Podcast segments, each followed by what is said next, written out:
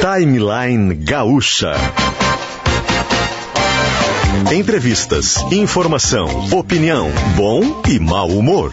Parceria Iguatemi Porto Alegre.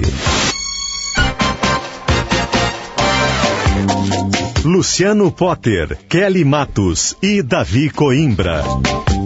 Bom dia, gente, tudo bem? Ao vivo, 10 horas e 7 minutinhos, nesta segunda-feira, 11 de outubro de 2021. A temperatura em Porto Alegre é de 20 graus.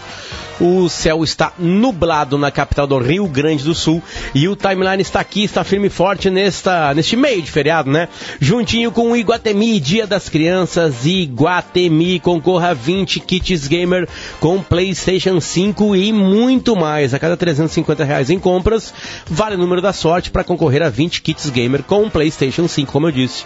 E participe, tá? É muito fácil. Vai lá, compra qualquer nota fiscal, tu vai baixar o aplicativo do Guatemi, vai fazer ali um cadastro. E aí tu vai lá, só faz um QR Code, né? Só lê o QR Code, vai acumulando. Quando dá 350 reais, pá, vira o número da sorte automático e você já está concorrendo, certo? Doces Guimarães está com a gente, delícia a qualquer hora do dia. Clínica Alphaman, disfunção erétil e ejaculação precoce tem tratamento.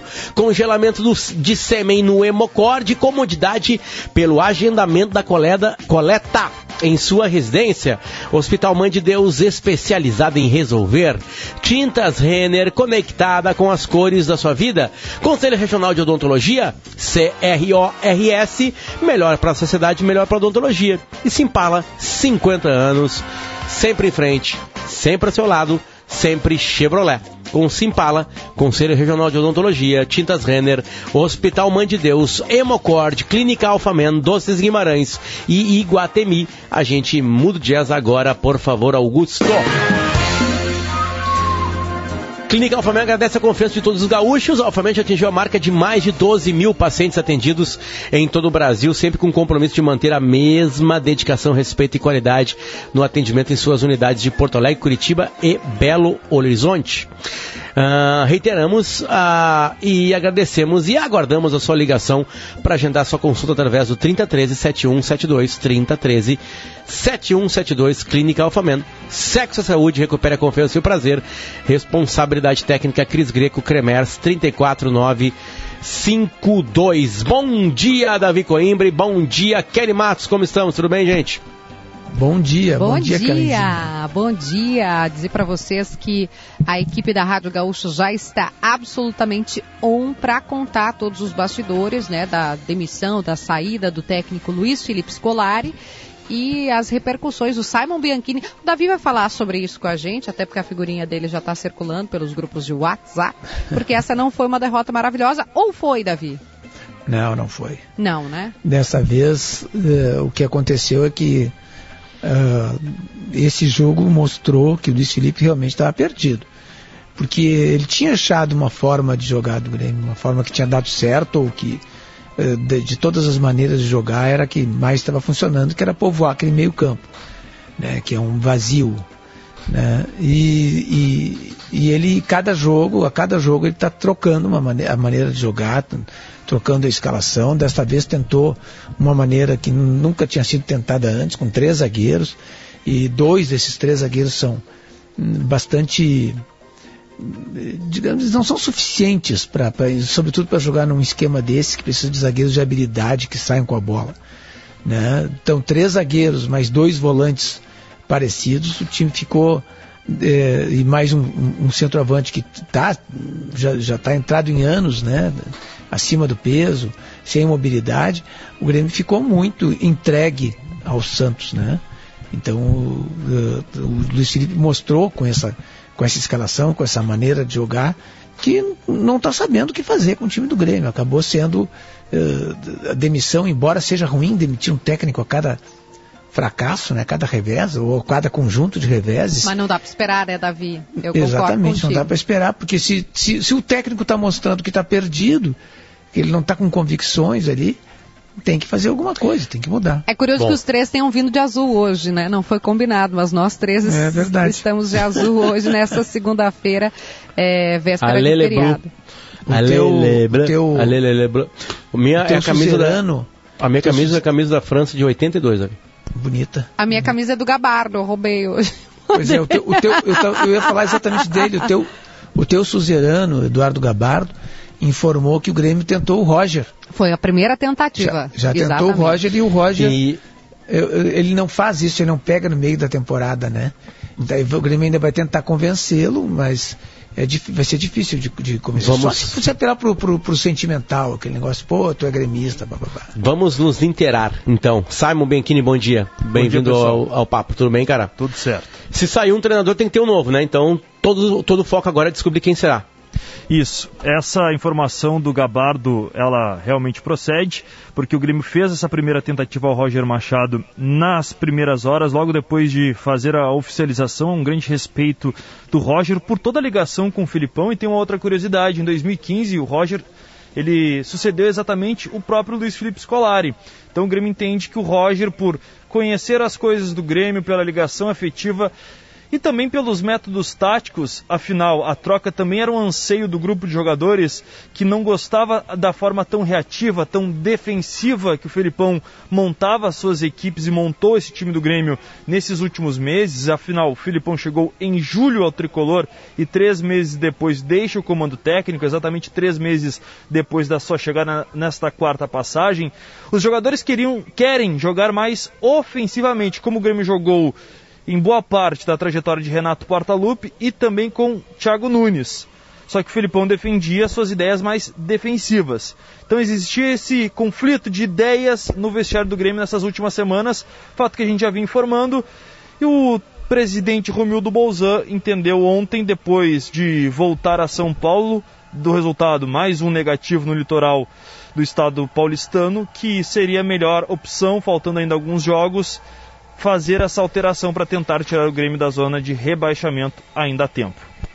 Ontem eu, eu participei do, do, do, da jornada, né? Depois do jogo, eu, o Maurício Saraiva, e o Lucianinho.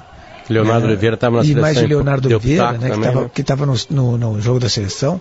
Né? E, e eu tinha dito, eu disse, olha, eu acho que agora, né, na, na entrevista coletiva, o, o Romildo vai anunciar a saída do Filipão. Né?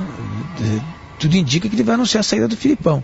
Porque eh, a pressão está muito grande, a gente vê pelas redes sociais, a gente vê pela, pela maneira como os torcedores do Grêmio estão se manifestando, os dirigentes, os conselheiros, e vai ser muito difícil de o Romildo aguentar essa, essa pressão. Eu me surpreendi, eu me surpreendi eh, quando o, o, o, o Romildo não anunciou a saída do Filipão, nem o Filipão. Todo mundo, né, Davi? Porque é. ficou assim, ué, né? Parecia que esse era o jogo, não sei se teste não é a palavra, mas esse era o jogo uh, decisivo ali, né? Se não, não conseguisse, o Filipão cairia. E aí veio isso que tu está dizendo.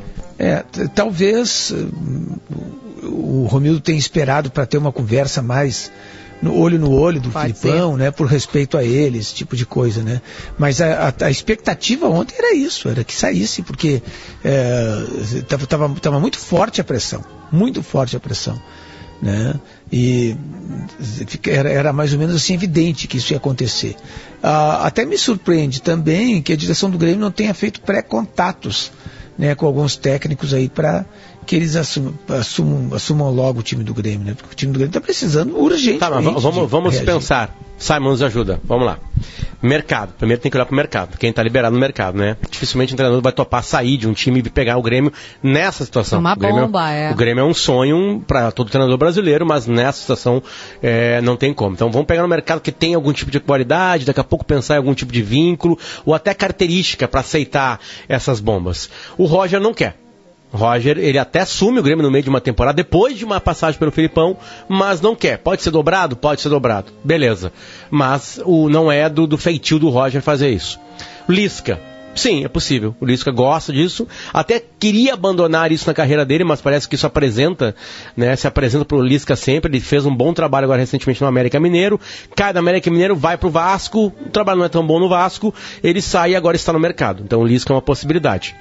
Uh, sabe, me ajuda. Quem, quem mais está no mercado. Tem dois outros nomes, tá? Que eu sei que o Grêmio já pensou em Mundo outros estrangeiro, momentos. daqui a pouco, no Não, meio do. estrangeiro, eu sei por parte até do próprio presidente Romildo Bolzan, para iniciar uma temporada ele não gostaria. Imagina já numa situação tão crítica, faltando dois meses com jogo quarto e domingo. Então, estrangeiro, pelas apurações que eu tenho, não deve ser um nome buscado nesse momento.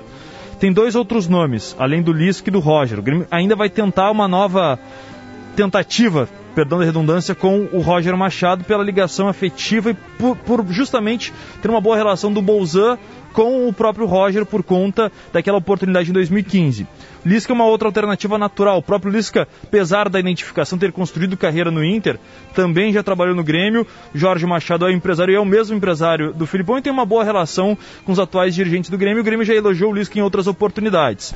Os dois outros nomes, e eu consultei até o empresário de um deles, que me disse que até o momento não foi consultado. Um é o Dorival Júnior, que é um técnico que gosta de armar um time um pouco mais ofensivo. Ele chegou a ter seu nome especulado antes do Filipão chegar, mas não fechou, está livre no mercado.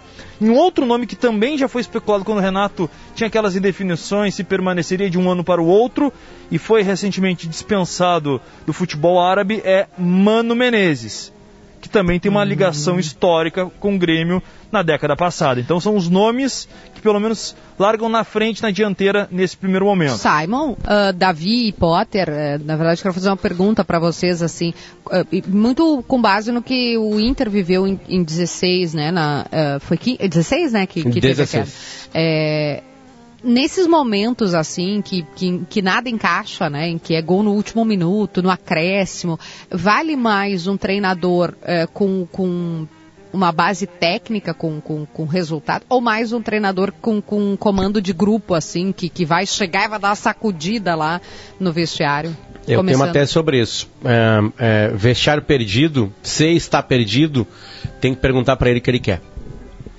né? Se, tá, se, tu, se tu está. Porque assim, o, o que o Grêmio precisa? Não cair para segunda divisão. Tá aí o foco, acabou, é isso aí. Né? Ano que vem é outra coisa. Então, Kelly, na verdade é um trabalho a ser. A, se já o Simon passa pra gente, que é um grupo que não estava tão feliz assim com ideias mais defensivas e blá blá blá blá blá blá blá, né? É, é, o Grêmio é refém de um vestiário e esse vestiário tem que ser consultado. Ele precisa ser consultado. Então eu iria primeiro nas lideranças, faria uma reunião e aí, né, tentaria ah, mas aí vai, vai, mais uma indicação de que o Grêmio está entregue a um vestiário que hoje não se movimenta mais tanto e, já passaram três treinadores, né, não totalmente com esse vestiário, o Borja, né, o Vila Sante, o Campas, são jogadores que chegaram na época do Filipão, né. Uh, o próprio Thiago Santos pega um pouquinho da, da, da passagem do, do Thiago para o, o Luiz Felipe, mas eh, eu acho que primeiro esse vestiário machucado aí e que é ele que vai ter que se virar. É ele, não tem mais contratação. São esses jogadores do Grêmio que vão ter que voltar a jogar bola. Aliás, eu, e esse é o verbo que eu uso, Kelly. Voltar a jogar bola. Porque o vestiário do Grêmio, na, na qualidade individual, tem muita potencialidade. Então eu acho que tem que ser um trabalho conjunto com o vestiário os jogadores também entenderem quem vai ser para eles abraçarem mais rápido a ideia e aí seja quem for, né? O Lisca tem essa particularidade, o Mano Menezes tem essa particularidade também. O Dorival é um cara mais leve, né? Mas pegou um dos vestiários mais complicados do Brasil, que é aquele surgimento do Santos, do Neymar, é ele que faz aquele time começar a jogar. Uh, e o Roger tem as duas coisas, né? Eu perguntei Mas, isso porque, aparentemente não quer. Por exemplo, né, continuando nessa linha de raciocínio, gosto, gostei muito da, da, linha de raciocínio do Potter. O Mano é um cara que, é, para mim, é muito bom. Eu até queria na, antes do Inter, mas ele no grupo ali, ele também é um pouco turrão, assim, né? E o Mano, e o Mano joga defensivamente. É, eu pergunto se, se faz diferença, Davi. Qual que é a tua opinião? Tu acha que tem que ser com o Potter de alguém mais de grupo, né? Ah, claro. Agora tem que fechar esse grupo. Tem que, é isso que tem que fazer. Tem que Agora, trazer o Jeromel, tem que trazer o Rafinha, tem que trazer o Diego Souza. Estou falando é. que aparentemente são os líderes do grupo, né? A Cortez, né? O próprio Marcelo Oliveira que faz esse conjunto agora da direção com os jogadores, né? Ex-lateral esquerdo, e que agora tem um, um, cargo assim. Eu não sei, Simon, se te parece que é esse tipo de leitura que a direção do Grêmio está fazendo ou isso não chegou para vocês ainda? É sim, porque até o próprio presidente se manifestou ontem, claro, ele não, não vai dar, usando bem a linguagem popular, um pau nos jogadores, pelo menos as manifestações públicas, o presidente disse que via esse poder de indignação, esse sentimento por parte dos atletas, via o Grêmio, de certa forma, não merecendo, e foi esse o discurso adotado pelo mandatário gremista ontem, depois da derrota na Vila Belmiro. Mas o Grêmio entende que o grupo é bom, que o grupo, obviamente, tem as suas ideias, o presidente tomava algumas decisões até conversando com as lideranças, sempre foi. Ele segue com uma boa imagem, o presidente vai muito ao vestiário e acaba tendo uma, um bom relacionamento, afinal, muitos estão há, um bom, há bons anos em Porto Alegre participaram de momentos vitoriosos do Grêmio. Então, o Grêmio vai sim fazer essa consulta, como já fez em momentos anteriores, ao elenco para saber realmente alguns posicionamentos. E... e principalmente essa forma de atuar vai passar bastante porque o Grêmio entende que não pode mais errar para tentar escapar e... da terceira queda da segunda divisão. Simon, a única mudança é da comissão técnica de futebol? Tem algo acima disso? Nesse Tem momento, algo... sim, Potter. Até eu fiz uma consulta, tentei. Uh, para fazer aqui nosso bate-papo, a trazer a manifestação ao vivo do presidente Romildo Bolzan, não quer se manifestar nesse momento. O próprio Marcos Herman, falei com o Marcos Herman agora pela manhã, ele também não quer dar entrevista. E os dois seguem de São Paulo, o Grêmio segue em Guarulhos, vai fazer um trabalho leve. O grupo já se despediu do Filipão, conversei com alguns membros da comissão técnica do Filipão e já houve essa despedida. E agora o Grêmio vai fazer uma atividade leve, física, de descanso para os jogadores e à tarde faz o deslocamento do Sudeste brasileiro para o Nordeste. A final joga quarta-feira, oito e meia da noite no Ceará contra o Fortaleza, uma das sensações do futebol brasileiro na temporada de 2021. E essa é a ideia, tentar já uma recuperação. E o técnico interino será o Thiago Gomes mas a ideia é, quem sabe, ter um novo comandante, não na Casa Mata, mas nas arquibancadas para assistir o compromisso e iniciar o trabalho a partir de quinta-feira no CT Luiz Carvalho, porque domingo tem confronto direto contra o Juventude na Arena. É, além disso, né, o tempo, além de tudo, né, das dificuldades, o tempo corre contra, né, o Grêmio. Em que peça a gente ainda tem uma sequência de jogos importante que absolutamente dá para reverter, não é algo que está sacramentado.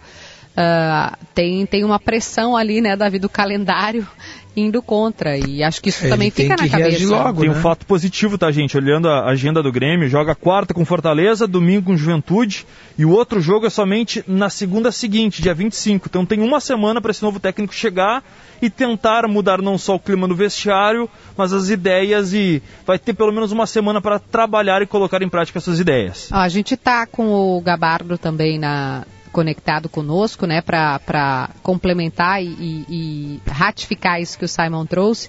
É, Davi, vou deixar para ti a pergunta, porque tu tinha falado sobre o Roger Machado. É, o, o Gabardo informou que o Grêmio já procurou o Roger Machado, né? O Roger disse que não aceitava, mas que vai insistir, né, Gabardo? É, será que existe possibilidade de Roger ceder ou não? Pois é. Bom dia, Davi. Bom dia para você. Estou pegando a estrada, é, saindo aqui de Santos, indo agora para São Paulo, é para pegar o voo para Porto Alegre. Me parece que é uma situação difícil, né, mas o Grêmio vai insistir. É, pela informação que eu recebi, o Roger realmente é o nome é que a direção quer contratar. É, o presidente Romildo Bolzan é, tem esta intenção, juntamente com os integrantes do departamento de futebol, o Marcos Herman, é, o Diego Serri, é, existe a intenção de contratar o Roger. Se a gente pegar o histórico do Roger de algum tempo para cá, é, ele tem trabalhado apenas uh, início de temporada. É uma ideia do Roger, né? Ele gosta, ele entende é, que tem que trabalhar dessa maneira, né? Ele não gosta de pegar trabalho pela metade. Imagina num final de trabalho, num final de campeonato com o Grêmio nessa situação. Então a informação que eu recebi foi essa. Foi feito um contato, mas ele não quer, né? Não pretende voltar a trabalhar até o final deste ano. Mas tem toda uma ligação sentimental. Roger foi jogador do Grêmio e o Davi acompanhou na década de 90, eh, até como repórter, eu acho, né, Davi? Ou como um colunista Isso. que acompanhava mais treinamentos é. e jogos. Né? Eu cobri é, vários então... jogos do, do Grêmio com aquele, com aquele Roger lá. Um pois dos é. grandes laterais esquerdos da história do Grêmio, Gabardo. É, e aí, né, Davi, tem toda essa ligação sentimental, e além disso, esta direção, com o presidente Romildo, foi a primeira direção que deu a oportunidade para ele trabalhar como técnico em um clube grande. E ali a carreira dele decolou. Então tem tudo isso, né? Que pode acabar pesando. Mas repito, a informação que eu recebi é que não é a ideia dele voltar a trabalhar até o final do ano. É, é uma é, situação o, complicadíssima. O, o, essa ideia, essa, essa possibilidade do Mano Menezes é, assumir o time do Grêmio, ela iria contra essa mesma informação uh, que, que o Simon trouxe, de que o grupo está pedindo para jogar de forma mais ofensiva. O Mano Menezes não é técnico que jogue de forma ofensiva. Ele, ele nunca jogou de forma ofensiva. Nunca, nunca, nunca fez um time é, que, que, que, que, saísse para o jogo assim com naturalidade, como é, saía aquele time do Renato, que tinha o Michael, que tinha o Arthur, que tinha o Luan, o Douglas. Né? Isso nunca aconteceu. O Mano Menezes é um, é um técnico de, de fechar mais o time, de, de fazer um esquema de contenção e de aproveitamento de oportunidades em velocidade. Né? Então, eh, olhando por, por esse ângulo, eu diria que não é o Mano Menezes. Talvez o Lisca. O Lisca, sim. O Lisca é um técnico é, que, que, que que motiva os jogadores, que conversa com eles. É um bom técnico também. Não, as pessoas têm aquela, aquela imagem de que o Lisca é louco e, e que é, né, ele, até o apelido dele Porque é esse. É, né? né, Davi, um pouco. É, um pouco ele é, mas, mas ele mas, mas parece, uhum. parece que é um. É, é, tipo assim, é só um folclórico, mas não é. Ele não, conhece futebol, não, ele é estudioso. Concordo ele, ele sabe o que ele pra, faz. Para acrescentar, o Davi, Kerry, Potter e Simon, é, sobre o Lisca, aí entra um ingrediente que me parece importante. Eu não tenho informação se o Grêmio quer contratar ou se procurou ele, não tenho essa informação. Mas uh, será, numa hipótese, de pintar um convite, se, se, será que o Lisca aceitaria? Porque se a gente voltar um pouquinho atrás, o Lisca pegou um final, bem mais do final, né? No Inter, e ficou marcado com aquele rebaixamento sem ter, sem ter culpa nenhuma. Três jogos. Aí, né? Imagina se ele cai com o Grêmio também sem ter culpa nenhuma. Aí ele seria rebaixado pelo Inter e pelo Grêmio sem ser o responsável. Enfim, é um é, ingrediente a mais história, né? Geralmente, eu estava pensando nisso também, né? O, o Liz queria mudar a carreira dele, né? A, a carreira de treinador pode ser muito longa, né? É, vamos lá, vamos pegar o, o, Abel, o Felipão, né? São carreiras absolutamente longas. E às vezes uma, uma temporada pode atrapalhar algum um ciclo de uma década. Eu também não sei se, se o Lisca pegaria novamente isso. Eu, ele estava dizendo, deu entrevista para mim e para o Rafael de Vério, dizendo que era o momento de não topar mais aventuras como essa. Ah, mas ele topou o Vasco na metade do primeiro turno do Campeonato Brasileiro da Série B. É diferente do que chegar nos 12 jogos. É. Né? Então, tipo assim, é, não é que ele não pega mais é, é, ônibus em movimento. É que depende de onde está o ônibus, né? O quão próximo a chegada está e qual a crise que ele está enfrentando. Então, é, começa para mim assim se desenhar uma coisa de um figurão como o Mano Menezes. Né, que tem esse vestiário, tem essa força de vestiário, né? Começa assim, porque se o grupo do Grêmio acha que tem que atacar, uh, ele está correto. O Grêmio faz muito pouco gol, mas ao mesmo tempo o Grêmio está desequilibrado. O Grêmio não tem uma das piores defesas do campeonato, tem uma das piores, um dos piores Agora... ataques do campeonato. Né? Agora tem qualidade para fazer isso, é tipo o time do Inter. Esse time do Inter aí tem que jogar do jeito que o Abel, o Kudê e agora o, o Agui estão jogando. Ele tem uma característica, ele não tem característica para ficar toda hora, a, a bola tá de pé em pé, não tem qualidade para isso. Esse time do Grêmio tem isso ou não tem? Com o Renato lá atrás tinha sim, mas tinha Maicon, tinha Arthur, tinha Luan. Já eram esses jogadores. O Grêmio não tem mais esse tipo de jogador. Então, talvez até o próprio grupo tenha uma leitura errada dele mesmo. Diz, não, vamos, vamos pegar a bola de novo para nós. Tem qualidade para isso? Não sei se tem. Então daqui a pouco é o Mano Menezes da vida.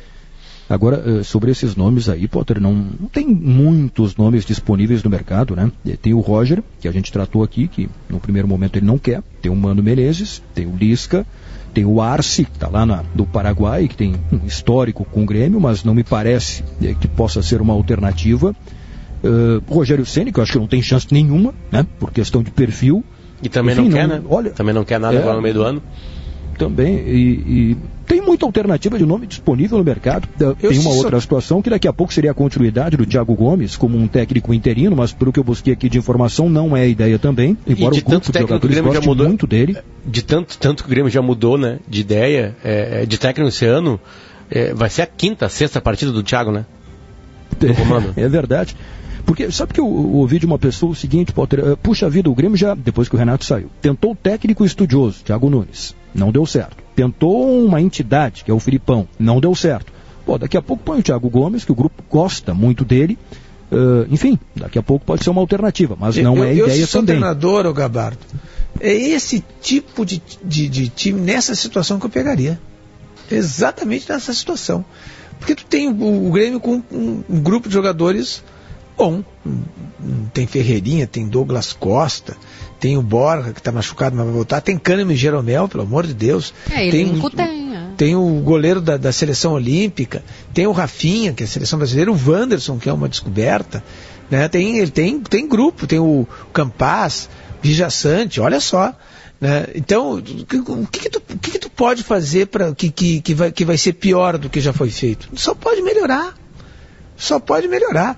Eu pegaria certo, pegaria. E um Tá aí o novo corajoso, treinador, hein? Davi. Tá, não, mas vou Alô, lá, já, Romildo. já- eu já sento com eles e aí como é que nós vamos jogar? Vamos lá, pessoal, vamos. Renato, vamos- é, o Davi é um estilo Renato. É um Estilo estilo, Renato, Renato. isso É aí. estilo Renato Portaluppi, né? Eu diria Mas se o é Renato foi tirado pela opinião aí? de alguns colunistas tudo, que escrevem em na. Zero Hora, na penúltima página, que não gostavam do Sim, estilo. o grupo do Grêmio já conhece o Davi, né? Já, já ganhou o Grenal por causa do Davi, né? Então, tipo assim, só que eles vão pensar se tá chegando um colorado aqui no vestiário.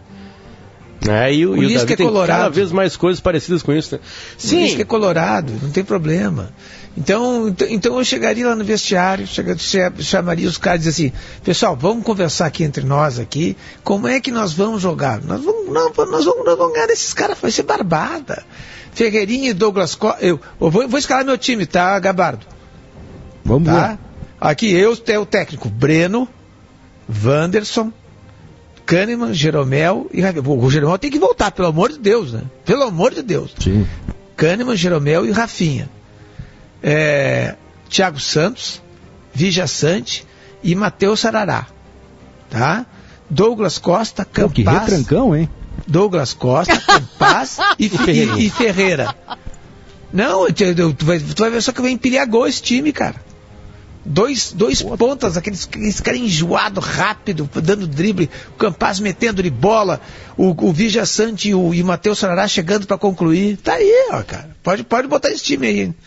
Até voltar, Vai, voltar vai o alguém do Borja. Aí timeline quando na voltar o comissão Borja eu vou aí, estudar. Davi? Ó, pergunta que é? importante. Vai alguém do timeline na comissão técnica? Como é que se, é? se quadruplicarem o meu salário da RBS, sim, eu aceito.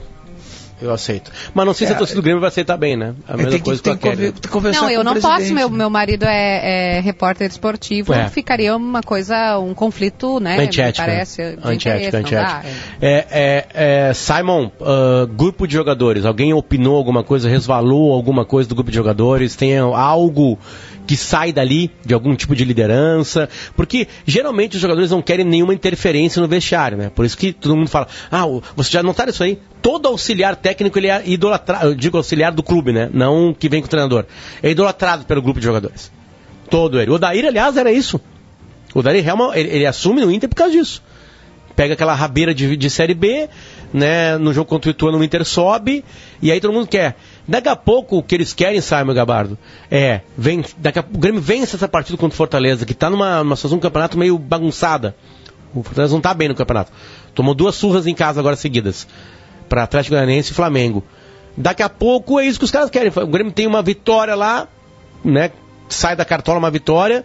Aí o próximo jogo é do Thiago também, aí vi- ganha do contra o Juventude, aí ele é treinador. Daqui a pouco a, a- a direção pode estar esperando por algo assim. Sobre o grupo de jogadores, até a gente tinha alguns relatos, e que obviamente no microfone ninguém confirma, que existiam alguns atritos. Porque como é que funcionou esse método do Filipão nessa última passagem? O Filipão era o líder da comissão técnica, o técnico, mas ele deixava muitos dos seus trabalhos com o Pracidelli, Carlos Pracidelli, que o acompanhava há um bom tempo, e também ao Paulo Turra, ex-jogador do Caxias, Palmeiras, e já estava fazendo assim nas últimas comissões técnicas entre Palmeiras e Cruzeiro. E as informações que nós tínhamos eram que alguns jogadores não, não tinham pelo menos uma boa relação e um bom entendimento até conceitual com o antigo, com esse ah, estilo de, de trabalho. O Thiago Gomes, como o Gabardo referiu, ele é muito bem quisto não só pelos atletas mais experientes, mas principalmente pelos jovens, porque era o técnico do time de transição. Quando o Grêmio promove a alteração do Thiago Nunes, não deu tanto espaço ao Thiago Gomes. E esse espaço foi concedido com o Filipão. Ele está, inclusive, viajando nesses próximos minutos para Fortaleza, estava em Porto Alegre, para ficar com os jogadores e para dar o treinamento que vai encaminhar o time. Lembrando que o Grêmio vai ter inúmeros desfalques. Rafinha, Thiago Santos e Diego Souza voltam a Porto Alegre porque estão suspensos. Não poderão atuar nessa partida que é importante para o Grêmio. Então, tudo isso vai ser levado também em consideração. Mas é uma meia-verdade nesse momento, viu, Potter? Nem todos os auxiliares estão com um conceito tão forte assim. O Dorival Júnior, que é tido como um bom técnico, mas o filho dele, que é auxiliar direto dele, ele acaba tendo atritos também. Então, hum, às vezes, o técnico Não, é- dá eu o digo os morde e o caras auxiliar que estão- o sopra. Não, Mais eu digo, assim. não os caras que chegam, né? Que, que, que fazem passagem, Simon. Eu digo esses, esses, coordenadores, ou esses, caras que estão no vestiário há mais tempo, que são funcionários do clube, que não, que não se movem conforme um treinador sai, entende? Que é o caso do Sim, Thiago sim. hoje, né, no Grêmio, né? Esse cara tá ali no É, dia a dia, essa- esse cara tava ali com o Renato, com o Thiago Neves e com o Filipão, ele tá ali. Com o Thiago Neves, não, desculpa, Thiago Nunes. E, Thiago Nunes. é, então esse cara não muda, né? Não, não é o mesmo Não, não do Paulo alterado. Turra, por exemplo. É. Até por conta do regulamento do Brasileirão, né? Porque É. dá para colocar um auxiliar permanente que esteja seis meses, pelo menos, na comissão técnica. Então o Grêmio também vai utilizar, nesse momento, esse recurso para não gastar uma troca de técnico. O comunicado oficial é comum acordo, mas a gente sabe como é que as coisas estão funcionando no futebol brasileiro. O comum acordo é a tendência para que não se gaste essa cota de treinadores. Sobre essa pergunta aí, Potter, é, o, o- a informação que eu recebi no início da madrugada e confirmei agora de manhã cedo é que o Grêmio está trabalhando para contratar. E para contratar um técnico de peso. Olha, de peso não tem muitas alternativas, né? Tem o, tem o Roger Machado, tem o Mano Menezes, não sei se tem- teria mais alguém, né, para trazer com este perfil. Mas se daqui a pouco é, não conseguir, já que essa situação do Roger me parece clara que ele não está querendo assumir nenhum clube, né? De Não tá peso só querendo pode ser o Grêmio. Gordiola lá, o Gabardo. Fechou com o O Bahia. Guto Ferreira Ó, é, acabou acabou de de assumir o Bahia. Bahia, né? É, Ele já estreou peso, com né? vitória. Eu, eu, eu só vi que nin- ninguém mencionou o nome, o, o inominável ainda aqui, né? O que talvez seja um avanço para CR? Ninguém mencionou o inominável Mas, ainda. É, é, Estamos tá falando de ligado? Celso Bom, Rotti. Mas aí, completando, Potter, é, a informação que eu recebi é essa: o Grêmio está trabalhando para contratar um técnico. Agora, se não conseguir, se daqui a pouco não, não tiver um avanço, se o Thiago Gomes ganhar na quarta-feira, se ganhar no final de semana, enfim, não dá para descartar nada. Mas o trabalho é para contratar um técnico. Perfeito. Eduardo Gabardo e Simon Bianchini trazendo pra gente, né? É, é, agora de manhã isso. Isso da novidade no Grêmio. Aliás, foi novidade no, meio, no começo da madrugada, pertinho da, da, da, da meia-noite. Meia-noite foi quando e o Grêmio meia, exatamente informa que Filipão não era mais o treinador do Grêmio. Em comum acordo. Este é o timeline, são 10 horas e 38 minutos. A gente vai e já volta. E aí, meu amigo, que cara de preocupação é essa? Tô arrasado, cara. Tive um encontro ontem, saímos pra jantar, fomos pro meu apartamento e na hora H falhei. Isso nunca me aconteceu antes, cara. Quem entende de disfunção erétil são os médicos da Clínica Alpha Men. Mas tem que ir lá, tem que tomar uma atitude. Clínica Alpha Men, sexo é saúde. clínicaalphamen.com.br 3013 7172. Responsabilidade técnica Cris Greco, CRM 34952. A Guimarães é sinônimo de momentos saborosos e saudáveis para você e toda a sua família.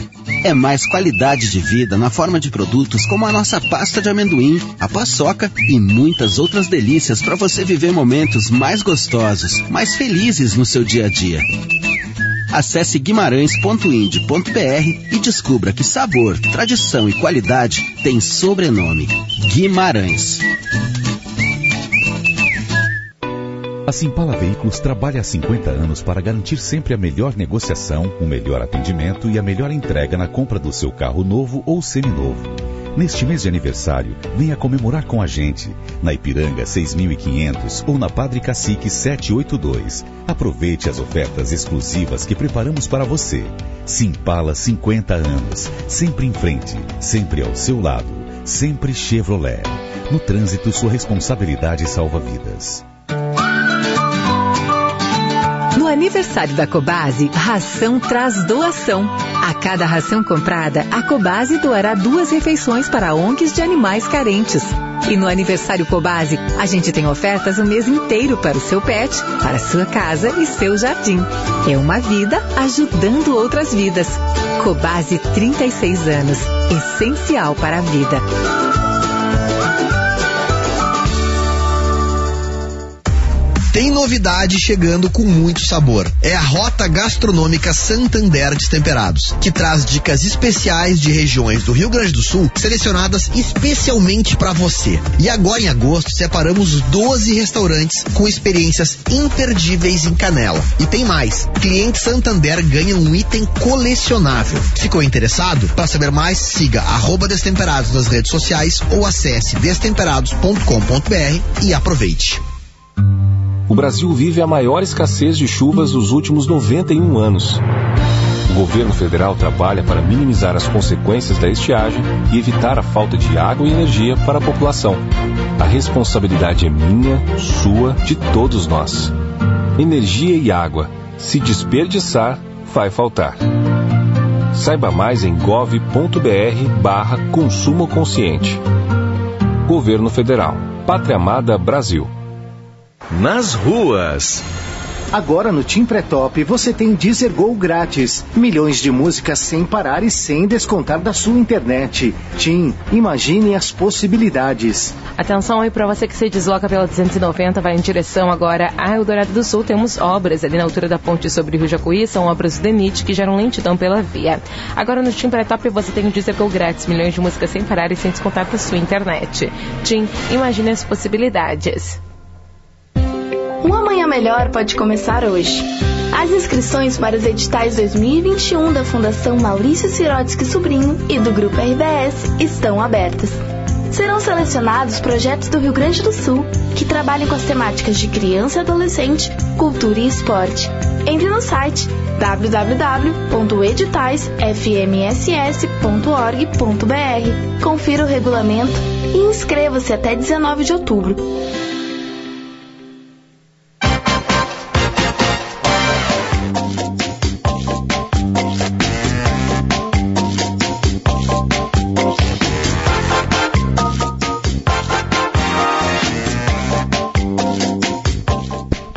A 10 horas e 43 minutinhos, segunda-feira, 11 de outubro de 2021. 11 de outubro de 2021, o Timeline que tá de volta. O Timeline tá de volta com o Iguatemi.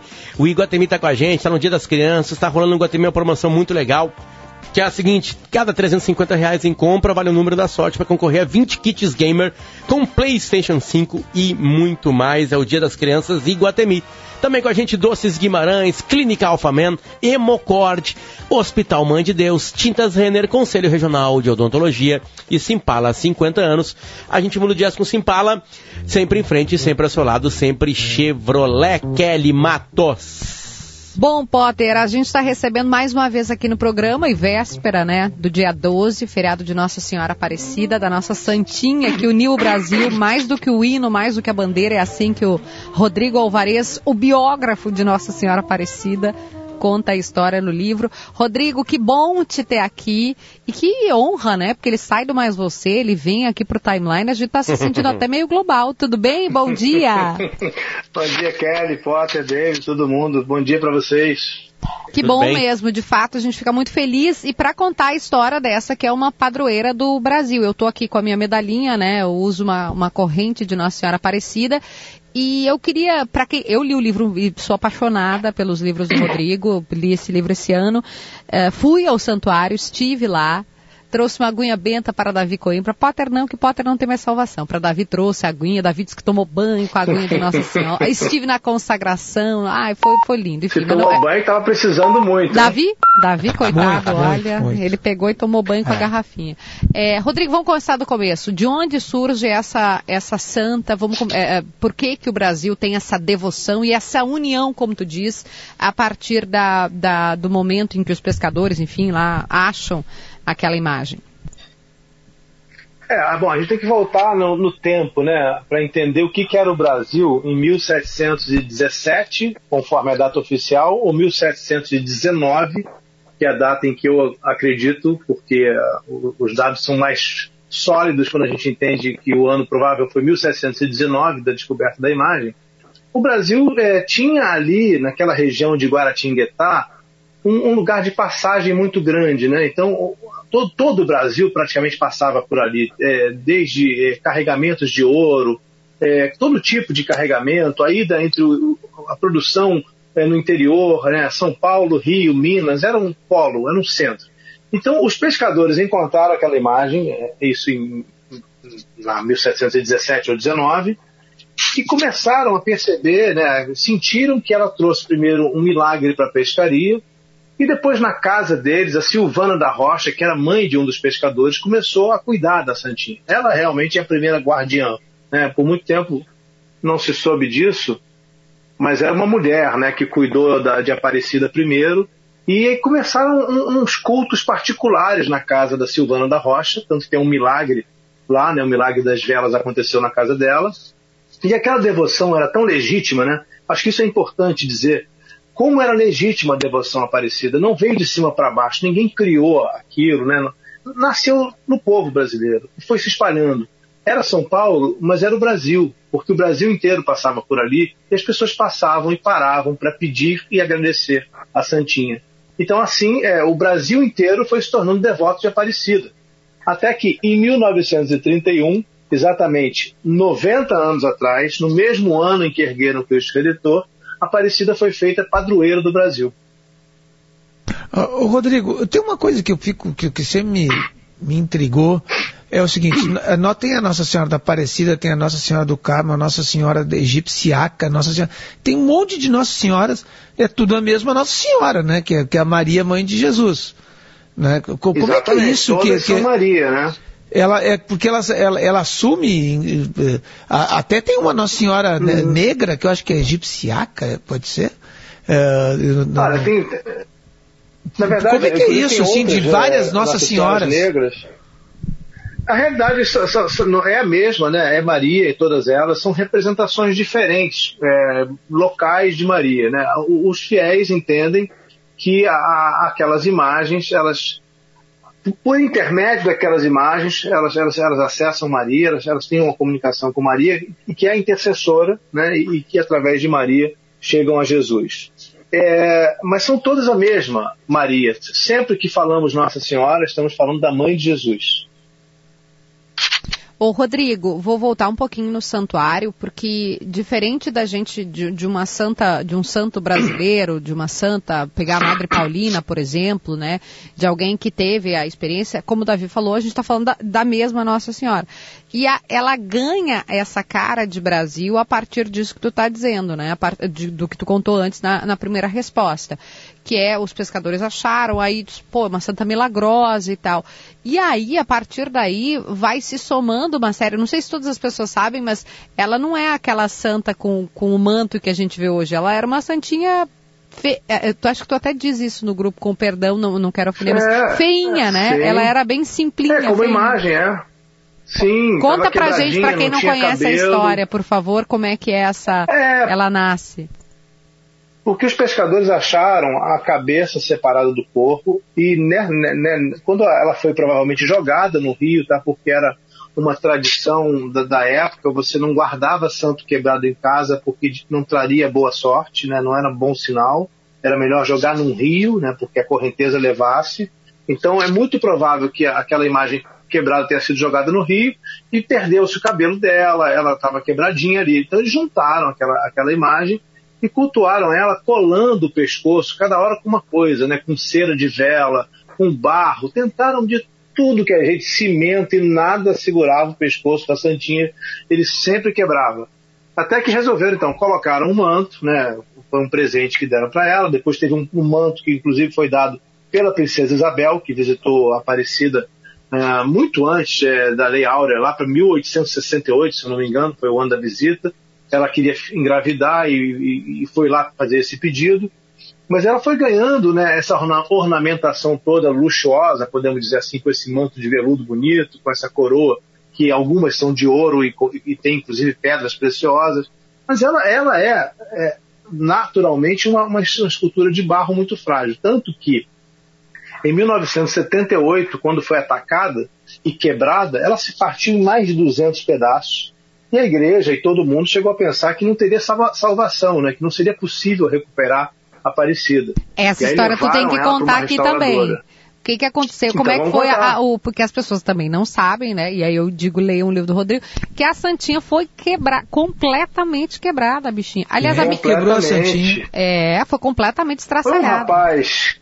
Depois eh, se concluiu que ele tinha, de fato tinha, né, tinha problemas, né? Ele tinha problemas mentais, ele estava fora de si, ele, ele, ele, ele atacou a Aparecida. Ele, ele, bom, ele era evangélico e tinha, e tinha frequentado um, um culto de um padre, um pastor que era pregava um- algumas coisas um pouco agressivas, não é normal, né, isso, mas aqui ele fazia isso, e ele ficou ali insensado por aquilo e, e resolveu, primeiro já tinha tentado atacar um outro santo, um São José, depois foi e atacou a Aparecida no meio da missa das oito da noite, ele conseguiu dar um salto, quebrou o vidro, machucou a mão toda, arrancou a santinha do nicho dela lá no alto e caiu com ela abraçado, continuou com ela, mas aí nessa queda já a cabeça soltou, e aí, como sempre soltava, né? E aí o segurança lá foi atrás dele e ele largou ou jogou a imagem no chão e ela se quebrou por inteiro. Aí teve que fazer essa restauração. Foi uma grande. Pô, isso aí dava um filme só a restauração, né? Porque contaram para o Brasil inteiro que a imagem estava no Vaticano para que as pessoas não atrapalhassem a restauradora que estava em São Paulo, no mastro, cuidando da, da, da, imagem. E teve gente querendo aí, embranquecer a santa, né, Rodrigo? Ah, é, bom, um tempo, né? Como ela ficou muito tempo dentro do rio, tem, tem o lodo, né? E depois as velas em volta dela. O barro foi escurecendo naturalmente e a Aparecida ficou naturalmente negra. Né? Mas ela nasceu lá atrás como Nossa Senhora da Conceição, que era padroeira de Portugal. Então ela era originalmente branca e pintada com tinta branca, né, pele clara e com cores vermelho e azul, que eram as cores que, que eram usadas para representar Nossa Senhora da Conceição em Portugal. Ah. Ela perdeu a tinta no Rio, ela ficou escura, começou a ser entendida pelo povo, isso que é importante, né? não é o que ela era, mas o que ela representa, como uma santa negra. Então assim o brasileiro viu, a imagem de Aparecida é uma santa negra. Mas aí, quando ela quebrou e foi ser restaurada, o padre que cuidava do santuário de Aparecido, o padre Isidro, achou que, bom, era uma oportunidade de voltar à cor original da imagem. E segundo o padre Isidro, ela deveria ter uma cor em tom de canela, uma pele mais clara. Deu uma briga danada com a restauradora. É, ela ficava mais morena, não, não fazia nem sentido, né? Ou ela era branca, como no tempo em que era Nossa Senhora da Conceição, ou ela era negra como fe foi feita no Brasil, como naturalmente se fez. Então ele veio com essa ideia, a restauradora ficou enfurecida, brigou com ele, a restauradora disse, não venha cuidar da minha restauração, eu que faço isso, e fez a cor certa, né? manteve o escuro. Só que aí tem outra história. Aí a Santinha voltou restaurada para Aparecida um ano depois, o novo reitor do santuário liga para Maria Helena, a restauradora, e diz, olha, estou precisando da sua ajuda, o que, que houve? Quebraram de novo? Não tem mais jeito, hein? Não, não quebraram de novo, não. É que o padrezinho pintou ela. Ah, passou tinta de carro. mesmo embranquecer a santa. Tinta de carro. Ele passou tinta de carro, ele arrumou Na Nossa um Senhora Aparecida, ali. gente. Tá, mas Fizeram no fundo de quintal um laboratóriozinho ali, hum, pintaram Deus. a santinha e colocaram de volta a clarinha no altar. Rodrigo, olha só. restauradora. Então, Rodrigo, são 10 horas e 54 minutos, a gente tem um minuto, tá? Só que a gente queria conversar contigo também bastante sobre o Cristo Redentor. Né? Tem o teu livro, né? O uhum. novo livro que é o Redentor. A, a gente pode eh, ser a, petulante assim, no ar e marcar um papo contigo somente sobre isso, pra gente falar bastante desse livro e da claro, história, tem muita coisa para perguntar. Cristo, né? Amanhã é dia 12, vamos falar amanhã. Então tá Opa! tá fechado, tá marcado. Tá marcado ah, amanhã, então. Tá aí, aí, aí a galera pode também comprar o livro hoje, Redentor, o nome do livro né, do Rodrigo Alvarez, sobre o Cristo Redentor, porque eu tenho muita coisa, muita curiosidade para perguntar. E tentar também, Rodrigo, transportar para agora. Se alguém tem ideia, faz de conta não existe o Cristo Redentor, e alguém tem ideia assim, vamos lá, Vamos organizar, vamos fazer um Cristo aberto, com os braços abertos, uma Você grande... acha que saía? Será que fazia? Não saía de 32 jeito. milhões de reais. Tem que, tem que separar 32 milhões de reais. Jeito nenhum. Rodrigo, então é o seguinte, até amanhã. Fechado? Então tá, bom dia para vocês aí. Até amanhã. Até amanhã, até amanhã. Rodrigo Alvarez, amanhã dose dupla com a gente aqui para falar do Cristo Redentor. Uh, esse é o Timeline 10h55, 11 de outubro de 2021, segunda-feira. Lisele Zanquetin, Bruno Pancô e Yuri Falcão é, são os caras e o trio de produção. Rudney Halgus, Ronaldo Fagundes e Augusto Silveira na equipe técnica hoje. Kelly e Davi, um beijo para vocês. Tem notícia na hora certa e depois chamada geral, primeira edição. Tudo ao vivo aqui na Gaúcha, neste meio de feriado. Tchau, tchau. Ouça Gaúcha a qualquer momento e em todo lugar. O programa de hoje estará disponível em gaúchazh.com e no Spotify. Timeline Gaúcha. Entrevistas, informação, opinião, bom e mau humor. Parceria Iguatemi Porto Alegre.